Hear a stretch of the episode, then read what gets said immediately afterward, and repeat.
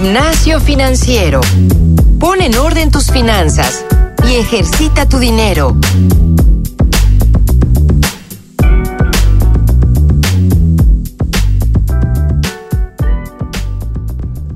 Hola, ¿qué tal queridos podescuchas? Bienvenidos a este episodio número 20 de Gimnasio Financiero. Ya 20 episodios. Isabel, ¿cómo estás? Hola Paco, yo estoy muy bien, ¿y tú? Muy, muy bien. Hoy, para este 20 aniversario, bueno, 20 semanas de Gimnasio Financiero, tenemos un invitado increíblemente especial. Es el director de Cubo Financiero. Sí, él es Vicente Fenol, él tiene un MBA por el IPADE y además de eso tiene un máster en coaching directivo por el IESE y bueno, en 2012 fundó Cubo Financiero. Hola Vicente. ¿Qué tal Lisa? ¿Qué tal Paco? ¿Cómo andan? Muy bien, muy bien, aquí. El día de hoy vamos a hablar de bastantes cosas, vamos a hablar un poco de ley fintech, un poco de inclusión financiera, de Cubo Financiero también y quizás esta es, es la pregunta que, que más me interesa, con la que quiero empezar. Seis años de Cubo. Eh, es el sexto aniversario de Cubo. Me gustaría saber, Vicente, ¿cómo describes estos primeros seis años? Y algo también muy importante para mí, vienen 12 años y quizás vienen 20 años, ¿no? No, ¿Cómo 100. ves? 100 años. ¿Cómo, ¿Cómo ves a Cubo y cómo, primero, cómo describes estos primeros seis años y cómo ves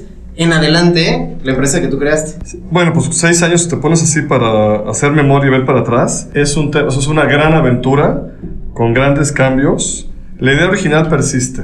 Ok. O sea, quisimos crear a través de la tecnología una plataforma que conectara personas que invierten con personas que piden prestado. Lo que ha cambiado radicalmente son cosas como no existía el término fintech, Ok. no existía el concepto de crowdfunding como tal, pero lo más importante que, hemos, eh, que ha pasado en Cubo del cambio es eh, la construcción de un gran equipo de trabajo.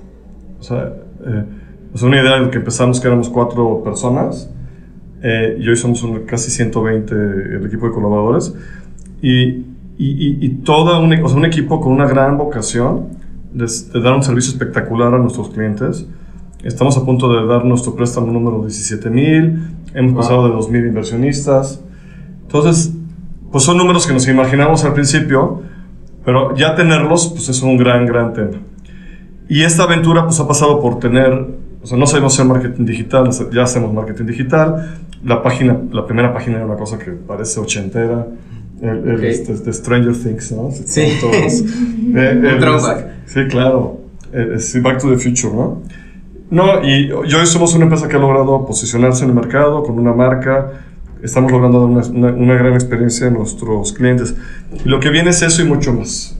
O sea, los siguientes años de, de Cubo, o sea, no- yo me imagino muchos ceros en el número de clientes. ¿Por qué no pensar en una empresa que en unos años tenga más de un millón de usuarios? Ujú. O sea, ¿por qué limitarnos a tener a, a unos cuantos miles?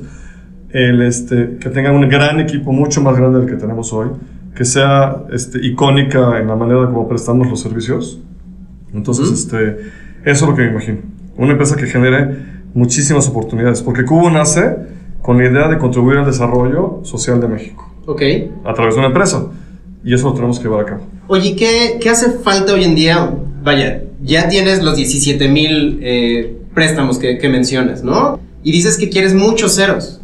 ¿Qué crees o cuál es, eh, digamos, ese paso grande que se tiene que dar para pasar de los unos cuantos miles a los millones? Pues yo creo que ya, básicamente creo que son cuatro cosas. Uno es entender muy bien a los clientes, Ujú. o sea, que nuestra, nuestra oferta de producto o servicio sea espectacular. Dos, que entendamos la evolución que está teniendo el mundo digital en, en la sociedad este, mexicana. Que seamos capaces de integrar fondeadores y acreditados. Ok. El- el, este, y la otra, que seamos capaces de, de, de, de sí evolucionar junto con la tecnología y las nuevas formas de pensar de la gente. O sea, creo que eso lo vamos a lograr. Vicente, yo tengo dos dudas.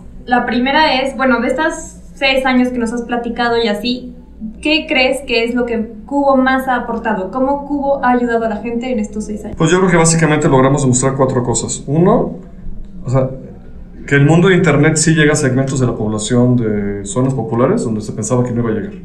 Entonces creo que lo hemos... Dos, que es posible desarrollar modelos de riesgo, ¿no? A, par- a partir de tecnología, de machine learning y de modelos matemáticos, está funcionando muy bien. Que logramos una licencia y hoy hay una ley fintech. O sea, que nos convertimos en un punto de, de referencia para la ley. Pero lo más importante que, que hay confianza. O sea, hemos demostrado que miles de personas pueden ahorrar y miles de personas pueden pedir este prestado a través de la, de la plataforma. Y hablando de la ley FinTech, ¿cómo fue tu participación en la ley FinTech y por qué decidiste involucrarte? Decidimos involucrarnos porque yo pienso que la regulación es una ventaja competitiva y no un mal necesario. Y porque México tiene 60 millones de pobres. Y también los servicios financieros en general, aunque hay cosas, empresas que hacen cosas muy buenas, eh, la tecnología puede innovar de una manera muy, muy relevante. Entonces, lograr hacer una ley que permita crear un nuevo tipo de empresas, un nuevo tipo de industria. Eh, hay un artículo que habla sobre la interconexión entre los sistemas financieros que son, se van a llamar APIs, APIs, ¿no? Eso va a ser una revolución en el sistema este, financiero.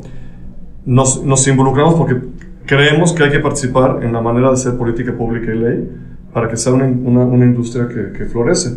Y no ser egoístas y quedarnos con que, ah, ¿cómo ya está regulado y con eso es suficiente? Se ha hablado mucho sobre el tema de inclusión financiera. Eh, muchos de nuestros podescuchas nos han, preguntando, nos han preguntado qué es, eh, a qué se refiere esta inclusión financiera. Me, me, gustaría que tú nos dieras ese input, ¿no? ¿Qué es la inclusión financiera y cómo lo ha generado Cubo a través de su historia? Sí. O sea, yo veo que hay tres cosas de, de inclusión financiera. O sea, hoy hay personas que no tienen ni siquiera con una cuenta de débito uh -huh. en el sistema financiero. Entonces, lograr que las personas abran cuentas, porque a través de una tarjeta de débito o una cuenta de ahorro, tú puedes empezar a mover dinero con otras personas o pagar cosas. O sea, eso es un primer nivel de inclusión financiera. Para mí el siguiente nivel de inclusión financiera es que hay gente que, aunque tiene algunos productos financieros, por ejemplo, tiene microcréditos carísimos. Okay. Entonces, cuando estás pagando tasas del 90, del 120, del 150%, pues sí estás metido en el sistema financiero, pero te sale muy caro. Para mí parte de eso es que cómo la tecnología logra bajar esas tasas de interés de una manera muy importante es un ejemplo. O, o, en productos de ahorro donde tienes cuentas donde casi no reciben intereses, que reciban interés. Ese, de hecho, es el, uno de los capítulos más gordos de Cubo. Bajar las tasas de crédito y subir las tasas de ahorro. Y el tercer nivel de inclusión o de, es el tema de que la gente utilice los servicios financieros, pero entienda de qué se trata y vea cómo en su vida les permite tener, más este, oportunidades. O sea, puede ser que yo tenga un pequeño negocio y no me haya imaginado, no sepa cómo hacerle para hacerlo crecer porque puedo comprar una nueva maquinaria, una rebanadora de jamón, por ejemplo, o puedo tener yo más mercancía. O, pues sí, tengo mi casita, y, pero ya tengo, o sea, los hijos están creciendo y requieren un nuevo cuarto. Y ese cuarto lo puedo financiar con un préstamo en, un, en algún tipo de intermediario. O, o, estoy ahorrando el dinero y sí lo tengo en una cuenta de débito, pero no me paga intereses Oye, pues mover una cuenta que si te está pagando intereses te, haga crecer tu patrimonio. Entonces, ese concepto de educación financiera también lo vemos como clave.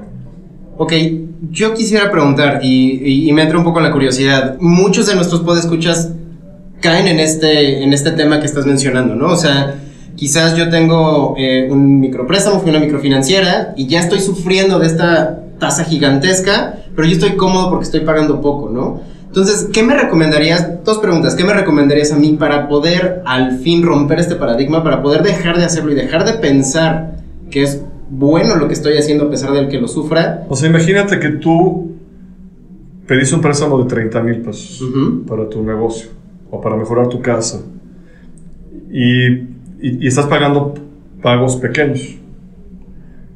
Pues revisa el contrato porque a ver si no tienes un CAT del 120 o del 200%. Uh -huh.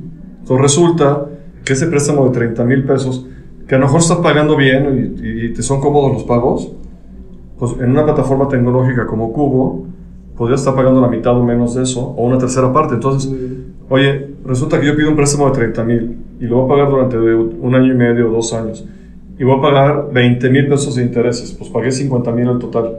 Entonces los 30 los tenía que pagar lo que debía, más los 20 y en una plataforma a lo mejor podía pagar, en vez de esos 20, eh, 10 mil, 8 mil pesos o 12 mil. Oye, tener 8 mil pesos más para mi casa y para claro. mis hijos es mejor que no tenerlos.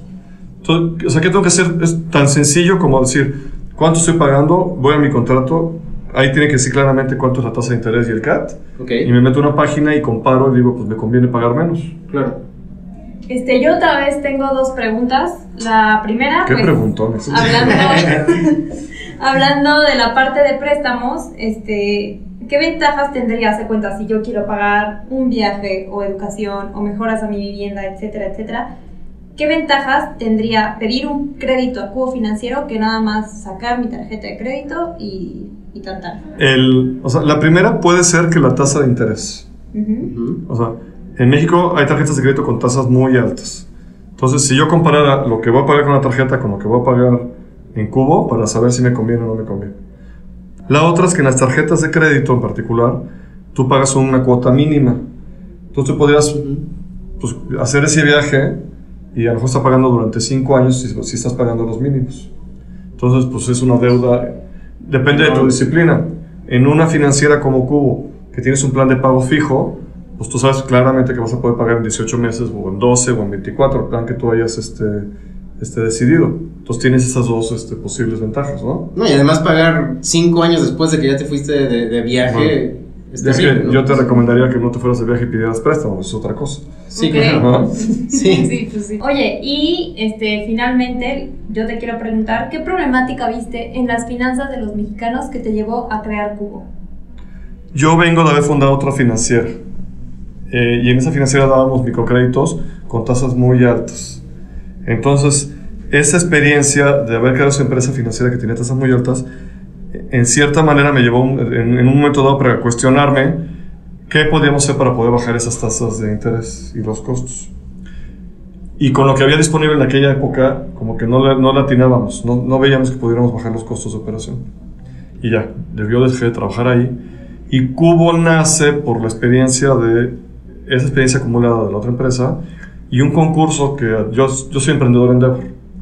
Entonces Endeavor me invitó a un concurso, ganamos, nos vamos a España y ahí me cae el 20 de que podíamos usar la tecnología de una manera mucho más agresiva para el cliente. Eh, y de ahí nace la idea de crear Cubo. o sea, y hemos visto que a través de la tecnología, de los algoritmos, de un servicio espectacular, pero creando un equipo de gente este, muy fregona, eh, podemos lograr cosas así padres, ¿no? Pues, Ok. hay que imaginarse cosas chingonas. Exactamente. Eh, Vicente, ¿dónde eh, te puede contactar la gente que, que- que quiera contactarte de alguna manera? Eso uno, y ¿dónde pueden encontrar bien a bien a Cubo para que puedan pedir el préstamo o invertir? Sí, bueno, a mí si quieren me pueden escribir a mi Twitter de mensaje por inbox, Ujú. de arroba Vicente Fenol, con doble L, o al arroba cubo financiero, Claro. con K, y eh, va a ser más, si tienen dudas de productos les van a atender más rápido en el de cubo que, que yo, y, y además ahí están los expertos. Y la página es www.cubofinanciero.com, ¿no? Con K o con C, no importa. Ok. Ah, ¿en serio? ¿A poco con C supone la página? O puedes poner cubo MX y también jala. También jala. Ok, pues eh, se nos acabó el tiempo. Eh, como siempre, digo, estos episodios son, son muy cortos para que nos escuchen completos. Entonces, yo en lo personal te agradezco muchísimo tu tiempo, Vicente. Creo que fue bastante productivo y bastante interesante todo lo que pudimos decir. Muchas gracias, Vicente, por venir. Que les vaya muy bien. ¿Algo, algo más que quieres decir? No, pues entren a Cubo, pónganse a ahorrar. Hay que, México requiere un cambio muy grande Claro. y las elecciones lo demostraron y Cubo está aquí para ayudar a eso. No, y mira, eh, yo creo que sería muy bueno en un episodio más adelante, ahora sí hablar más específicamente de, de productos en particular. Ahorro es un tema creo que súper relevante que, que- que me gustaría tocar. Entonces, pues muchísimas gracias Vicente. Recuerden que a mí me pueden contactar en franciscojavier.cubofinanciero.com. Isabel.gómez arroba cubofinanciero.com Envíenos preguntas y por favor califíquenos en iTunes, en iBox, en Spreaker, en cualquier plataforma que nos estén escuchando. y corran la voz, sigan corriendo la voz. Envíen este, este episodio a sus conocidos. Muchísimas gracias. Yo soy Francisco Eguiza Isabel Gómez Aguado. y esto fue Gimnasio Financiero.